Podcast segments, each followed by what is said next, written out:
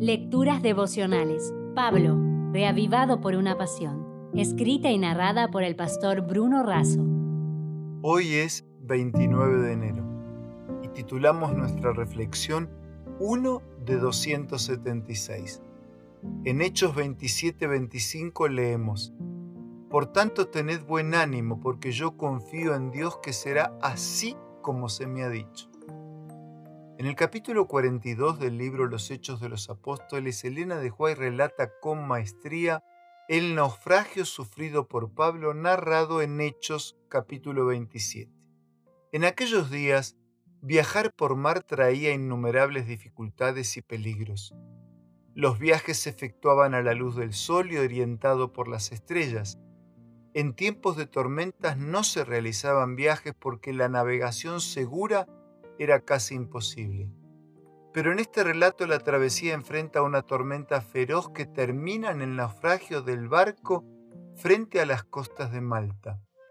Pablo soportó las penurias de este largo viaje a Italia como preso encadenado. Los vientos contrarios obligaron al navío a hacer escala en un puerto intermedio. Como allí no podían quedarse y si lo hacían no llegarían a tiempo a su destino final, tuvieron que zarpar.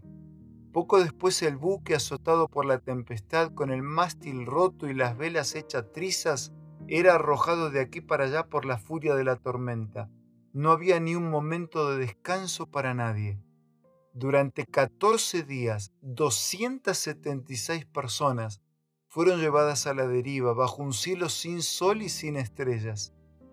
Como consecuencia lógica, habían perdido toda esperanza de salvarse. ¿Todos? No. Había uno que tenía palabras de esperanza para la hora más negra y tendió una mano de ayuda en semejante emergencia. Era uno que se aferraba por la fe del brazo del poder infinito y su fe se apoyaba en Dios. No tenía temores por sí mismo, sino que su Creador lo preservaría para testificar en Roma a favor de la verdad de Cristo. Aún en una situación límite, su corazón se conmovía por las pobres almas que lo rodeaban.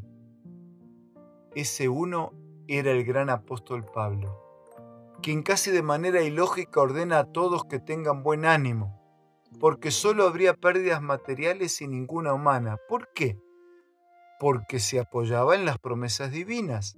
El ángel del Dios del cual yo soy y al cual sirvo, dice Pablo, no temas, porque es menester que seas presentado delante de César y aquí Dios te ha dado a todos los que navegan contigo.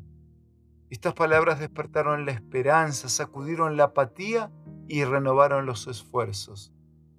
Y al final sucedió que todos llegaron a tierra y se salvaron.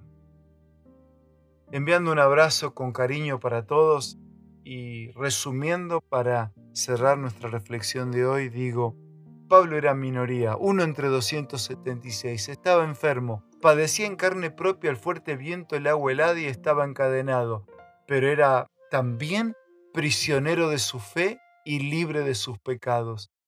Tenía identidad porque sabía de quién era y a quién servía. Ese uno fue determinante.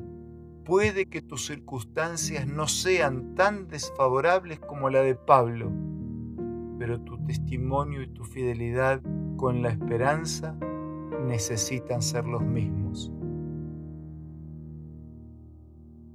Si desea obtener más materiales como este, ingrese a editorialaces.com.